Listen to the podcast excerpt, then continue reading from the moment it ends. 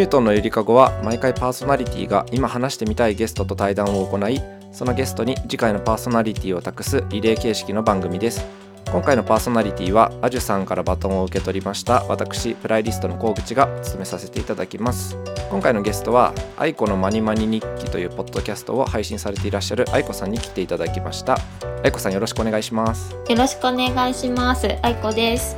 愛子さんなんか簡単にはい。なんか自己紹介みたいなのあ、自己紹介してもいいですか？はい軽くで全然大丈夫ですけど、あのさっきおっしゃっていただいた通り、あいこのマニマニ日記っていうポッドキャストをしてまして、まあ日々の自分の好きな物事とか、今行っている職業訓練のをあの毎週こう撮って記録しているっていうのをやっています。そのくらい。はい。かな？十分です。いありがとうございます、そう それで今ちょっとあの出ましたけど 職業訓練校に今通われているということでちょっと、はい。あの実は僕も職業訓練校に通っていた時代がありましてそのつながりでちょっと職業訓練トークをしたいなと思ってゲストに呼ばせていただきました あの僕も愛子さんのマニマニ日記よく聞いてるんですけどあ、ありがとうございます。職業訓練のお話もうん何,、何週目何週目みたいなのを定期的に配信されてるので結構楽しくて、うんうん、あー、よかったです。でなんか意外とそのクラスの話人の話とかも出てきて、うんなんかちょっとクスってしちゃうところがおやつの話とか出てきたりとかしてあ、そうそう、おやつの話。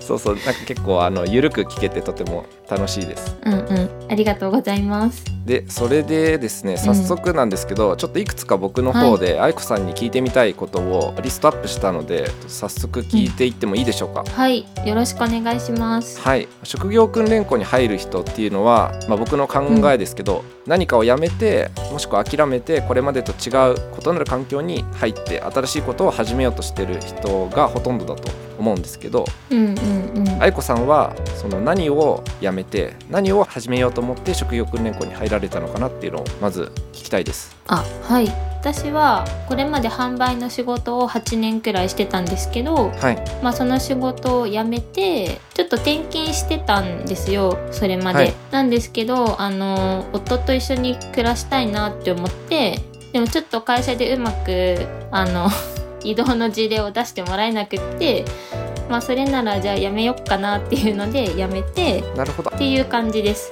あ旦那さんと結婚してらっしゃったけど別々で暮らしてらっしゃったんですね。前職の時は。そうですそうです。あーそう別々なんですね。で暮らしてて。そうなんです。なんかそんなすごいあの決意を持ってやってる感じではないのであれなんですけど。そういうことなんですね。で、そのなん何がきっかけでその職業訓練校いろいろあるじゃないですか。職業訓練校もその科と言いますか。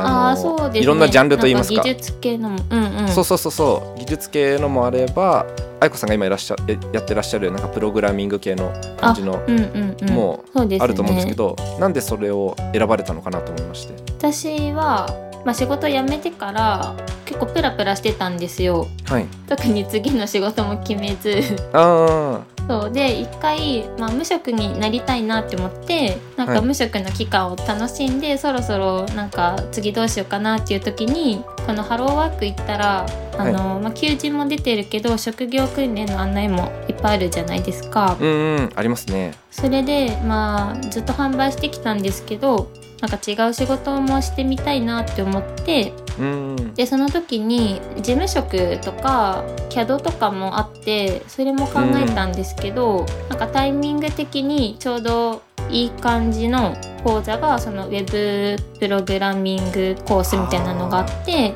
でなんかホームページとか作れるよ作れるようになるよみたいなのだったので、まあ、なんか事務職よりそっちの方が楽しいかなみたいななんかなるほど。本当に面白いかなくらいの。ちょっとクリエイティブな感じもするし。そうですそうです。なんか私にもできるのかなみたいなのでで話聞きに行ったら、まあ、会えば続ければいいしやっぱ違うなって思ったら、まあ、途中で辞めて、まあ、全然違う事務職とかに就職してしまってもいいしうん。っていうような話だったので、まあ一回新しいことやってみようかなっていう結構軽い気持ちで。うん入りましたね。なるほど。うん、じゃあ、えっと、一応今その職業訓練を受けてはいらっしゃるけど、その今後うんどういう方向で実際に就職活動を進めていくかみたいなところまではまだ具体的に決まってないって感じですかね。ああなんかぼやっとはあるんですけど今勉強していることを活かせたら、まあ、一番いいかなって思って、うんなんか多分そのプログラミングとか IT 業界の人たち的にはなんかめちゃくちゃ多分私の今いるとこってスタート地点なんですけどうん。今やってて結構楽しいなって思うのでなんかもっと知りたいなとも思うしだから、まあ、しばらくこれでどこかに入って続けていけれたらいいなっていう感じはあるんですけなるほど。どうんうん、なんかちなみにですけど愛子さんが今通われてる訓練校のその受講期間っていうんですかね、はい。どのくらいなんですか、はい、あ6ヶ月あですね。半年。あるんですよ。なるほど。はい。なんかあれですよね。いろいろ職業訓練のそのジャンルとかなんかタイミングがありますよね、いつからいつまでみたいのが。で多分その愛子さんが職業訓練受けようと思ったタイミングがちょうどその入入試じゃないけどそのタイミングが受けれるタイミングがちょうど良かったってことなんですよねそうそうなんですそうなんです。なん。んか応募期間があってで面接があって、でその後実際入校してっていう流れどこもそうかなって思うんですけどうんうん。なんかそれが結構タイミング良かったのとあとなんか失業手あ当失業手当はい。をもらいながらうんうん。通えるっていうやつで探してて、でそれがね最高ですよね。最高ですよねとか言って。そうなんそうなんですそうなんです。結構なんか大大事かなっていうか。そうですよね。大事ですよね。あの、うんうん。なんか僕割とそうだったんですけどうんうん。もともと働いてた期間が僕短かったんですよ。なので失業手当もらえる期間が短かったんですよね。なんですけど僕あそうなんですね。はい。うんなんかあれ確かあの働いてた期間によってもらえる期間が違くって。うん、うん。うんそうだったかな確か、うん、で僕はすごい短い期間だったんですよね。本来であれば。し失業手当もらえる期間が。なんですけどあのうん訓練校に入って僕入ったところは1年間だったんですよ。あなので一年ね。じゃあ1年間そうそう 延長できるという失業手当もらえる期間をあの強引に延長することができるっていうあの裏技がありまして。そうですね。私も本当は3ヶ月なんですけどあの半年あ通あうんで、プラス3ヶ月みたいなのになって、うんうん1年ってすごいですねでも1年すごいですよね、うんなんかもううん。めちゃめちゃめちゃめちゃ下駄履かせた感じですね。いやでも本当良かったですね。河口さんは技術系のものづくり系のやつだったんですそうですね。はい、ね。僕はあの家具を作るっていうあそうだそうだそうだ。かなり特化型のところに入りましたね。全国でも数少ない家具を作る訓練校うんうん。に入りましたね、なんか私も結構年間通して県内の職業訓練のコース見てたんですけど、はい。どうしようかなって思ってた時家具作るのあったかなと思って ポッドキャスト聞いてた時に うちにはなんかなかったぞって思いながら。そうないないと思います。ほほぼなくって確か全国で、へー。え今3箇所とかじゃなかったかな確か。あへえほんとそん確か。でもそんだけなんですね。前はもうちょっとあったんですけど今は、うん。そうなんかかなり少なくてなのでその家具作りたい人が全国からはい。集まるんですよ、えそうなんですか？みんなじゃあそうそうなんですよ。長野に引っ越してきて受けるんですか？そうそうそう。へーそうなんですよ。すごい。だから南の方だと本当に九州とかから来る子があいて、北は北海道とか、まあ、北海道は北海道であるんですけどとかから、ああ青森？青森かな？一番遠かったとこ。がとかから来てる子も確かいましたね。えー、すごいですね。なんか職業訓練職業訓練校の中でもかなりなんか特特殊なところに僕は行ってましたね。本当ですね。なんか職業訓練校だけうんでしかやってないうん。なんか朝の体操みたいのがあるらしいんですよ。なんか絶滅危惧種的ななんかかなりマニアックな体操があって。他の訓練校ではやられてないんだけどそのうちの訓練校とあとどっかだけはまだやってるみたいななんかそういうのがえー、まだ残ってるんですか？めちゃめちゃ珍しい学校でしたね。えー、めっちゃ面白いですね。それはなんかすごいいろんな人集まりそうですね本当に。そうなんですよ。めちゃめちゃ癖が強い人がいっぱい集まってた気がし。ま すえでも本当良かったですね。なんかいろいろまあちょっとそんな話も出たんですけど、なんかうんうん。愛子さんの方はどうですか？結構なんか僕の経験だと結構多様性がめちゃめちゃ受講する人の多様性がめちゃめちゃあるなと感じたんですよね、うんうんうん。僕は訓練校で。若い人だうん。と本当に高卒の子がいて年配の人だと40代半ばぐらいの人がいて、うんうんうん。もうなんか社会に出て中間管理職になったような人がそれを捨てて、今までのキャリアを捨てて家具の道に行くみたいな人とかもいたのでもうすごいもうぐっちゃぐちゃでいろんな価値観がある人がいっぱいいたので それはめちゃくちゃ面白そう。すごい楽しかったんですけど。愛子さんの学校はどうですか？私のところはそこまで幅広くなくて、はい。だいたいみんな一回社会人経験してから、まあ、転職とか考えて、はい。あのお仕事を辞めて来てるって人が今の私のクラスではだいたいそんな感じなんですけどはい。一人はあの整体師さんをずっとされててその方は40くらいだったんですけどはいはい。なんでなんか自分でお仕事されてたって方はその人くらいであとはみんなでも営業だったりジムだったりはい。あと何だったかな？ガソリンスタンドとかパチンコ屋さんで働いてたって人もいてなんか働いてたとこはバラバラだけど結構年代は20代から30後半くらいまでへえそうなんですのね人ですね。うんうん。うーん。あじゃあやっぱちょっと世代はやっぱ中でずれる感じですかねそうですね。なんか結構若い組となんかちょっとシニアじゃないけど。あまあまあそうそうなりますよね。なんかそんな感じで、うん、ななんとなくなんとなあくりますね。分かれる感じなんですかね。ううん。んなるほうんど、うん。一応ワイワイ仲良くはやってるんですけでど、うん。うんうんうん。でもやっぱなんかそうなりがちではありますよね割と。うんうん。うん、そうですね。なんかやっぱ20代前半から後半くらいにかけての子ってなんか元気っていうか、あそうそうそれそれめっちゃわかります。なんか高卒から 20代の子たちはなんかめちゃめちゃね行動力がありますよね。あそうそうそうそう。なんか僕も学校終わりに、学校の隣にすごい綺麗な川があったんですけど、なん。か学校終わりに川入って遊んでたりとかしましたね。釣りは釣りしたりとか。それはめちゃくちゃ若いめもうすごい青春してる感じがねなんかもう青春ですね。キラキラしてましたね。いいな。あともう一個ちょっと、はい。あの話変わりますけど愛子さんに聞い,、はい。聞いてみたかったことありましてはいはい。この職業訓練校の期間ってモラトリアム期間じゃないですか。次の職種、うんうんうん。新しい職業つくまでの間のうん。期間でまた学生に戻れる期間じゃないですか。はい。で学生だけどお金もらえながら学生できてるじゃないですか。なんかそれがなんかこれまでとちょっと違うかなって思うんですけどうん。なんか愛子さんなんかこの期間だからできることとかなんかやったりしてることみたいなのってあったりしますか？この期間だから意識してやってることですよね。はい。なんかそれ考えてたんですけど、はいはい。なんかやってるっていうか思うことはなんかこのお金をもらいながらしかも無料で学べるっていうのがなんかすごいありがたいなって思うのがやっぱりね一回社会人経験してからうん。学校に入るとなんかものすごく実感するっていう染みまかすよね。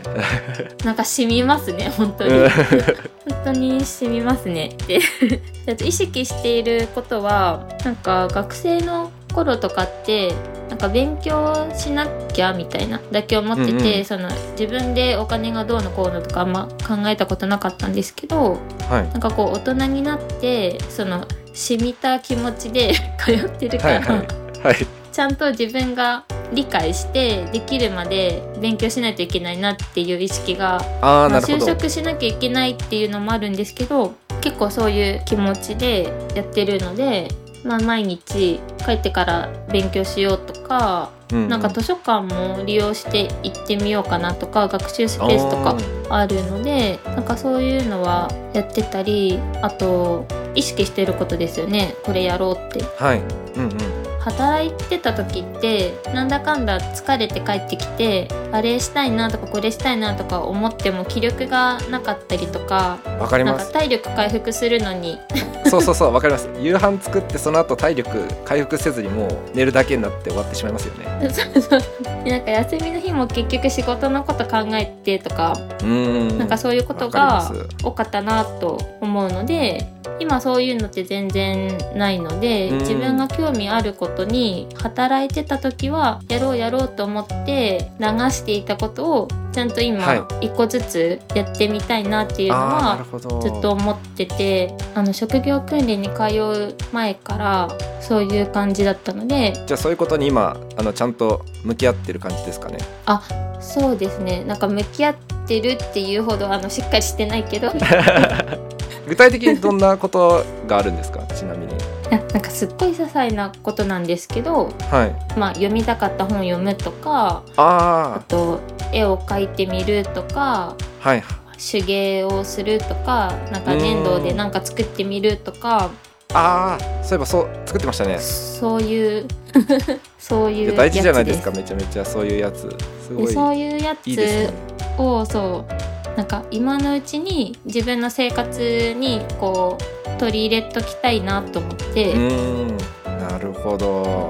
こんな感じですかね。ありがとうございます。いやそういうのができるのがいいところですよね。このもう一回モラトリアムしてると、今まであなかなかできなかったことがちょっとう。うん。なんか体力が温存されてる感じというか。わかります。ねなんかあの割と規則正しくちゃんとなんか5時5時前には終わるじゃないですかね、学校が。5時ぐらいですか、うんうんうんうん終わります。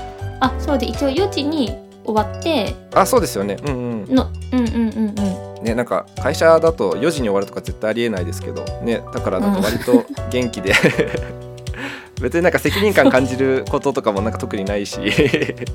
ないし。なんかそのまま何にも考えずに家帰れるしですよね。夜何しよっかなみたいな感じですね。そうですよね。だからその時間が結構なんか大切かなって僕は思っていて、ね、なんか6ヶ月でも1年でもなんかそのもう一回なんかそれでその期間があるからなんかその次自分どうしようかなって考えるきっかけにもなるというか、そういう時間があるから次のステップ踏み出せるんじゃないかなってなんとなく僕は思っていて。あー確かに。河口さんもそんな感じだったんですか？そうですね。僕はもうまあそんな感じ。うん。全く一緒の感じでした。帰ってからもなんか作ってたりもしてたし、でもやっぱなんかやっぱ帰終わった後もなんか作ってる人がほとんどでしたね。あそうなんですね。お家帰って作るんですか、えーっとですね僕のところはその全国から集まるところだったのでなんかね寮があったんですよ、大体の人が寮生活してて。あ僕はねあのもう結婚してたので、別であの家を借りてたんですけど、寮生の人たちはみんなその寮の1階のなんていうんですかねなんかまあ広場的な屋根がある広場みたいなとこがあって、うん。そこでみんななんか作ってましたね、えー、それはもう家具だけじゃなくてなんかちっちゃいものでも何でもって感じ。そうそうそうです。だからみんななんかね結構興味あるものをっ作ってましたね、なんかスプーン作ってる人もいたり、はいはい。なんかがっつり家具作ってる子もいいれば、なんか釣り好きな子はルアー作ってみたりとか、結構みんなバラバラでしたね。でなんかあのもう過去の先輩たちが置いてた置いてったはいらない材木とかいらない機械とかがあったりして そういうのをみんな自由に使って あるんですよ。楽しそうにやってましたね。めちゃめちゃ楽しそうでしたね寮生たちは。へー。えそこに混じったりはあ僕はねあんまりね混じってなかったですね。だからもうちょっと混じりたかったなって今すごい思ってるんですけど、まあ当時はあんまりそこまでなんというかそこまで元気なかったですね。結構 なんていうんですかね実習結構疲れるんですよね。なんかなんか普段やってないことをやるので結構疲れちゃって、うんうん。まあ、家に帰ってうん。自分が作りたいものを作るだけでもう終わってた感じがしますね。あとなんか週末とかはうん。あの普通に実家に帰って畑仕事してたりとかしたのでなんかあんまり寮生と関わることもなく終わってしまいましたね。あーなるほど。うん。えその卒業してからも連絡取ってる人とかっていますか？いますいます。結構みんな集まったりしてますね。年一ぐらいで集まれる人は集まったりしてますね。あ長野県内に残った人たちだけですけど、うんうん県外に出ちゃった人たちはうんなん。かなんか機会がある時とかになんか連絡くれて集まれる人だけで集まったりとかしてますね。えーいいですねそういうつながりもそうそれがねすごい良かったなと思いますね。その訓練校で出会えたうん。人たちの仲間がいるっていうのが割とあの、とても心の支えになるというかあいつ頑張ってるあし、ね。自分も頑張ろうみたいな気になるとかありますね。まあでも全然違うえーこともう木工の道を諦めた人も大勢いますけど もうすでに。割と結構木工そういう人が多い多いですけどね、うん、でも、あそうなんですね。うん、それでもまあ辞めちゃった人とも結構つながりがずっとまだあるしみんな仲いい感じなのでそれが本当に訓訓練校通ってよかったなって思うところですね。おーなるほど。うん、愛子さんちなみにはい。じゃあ最後に一個質問いいですか、はい。最後。はい。愛子さんのじゃあ最後今後の今後の夢なんかもしあったらあ。教えてくれませんか？今後の夢ですよねはい。全然仕事と関係なくてもいいんですか？あ全然いいですもちろん。なんか私猫飼いたくて。はい。動物の猫だから、は猫と一緒にリモートワークするのが一番あいいですね。割と一番早めに叶えたい夢っていうか。そうなんですね。そっかそっか。あれですもんね。マニマニ日記のカバーアートも猫ですよね。あそうなんですよ。なんか実家の猫がチャトラ？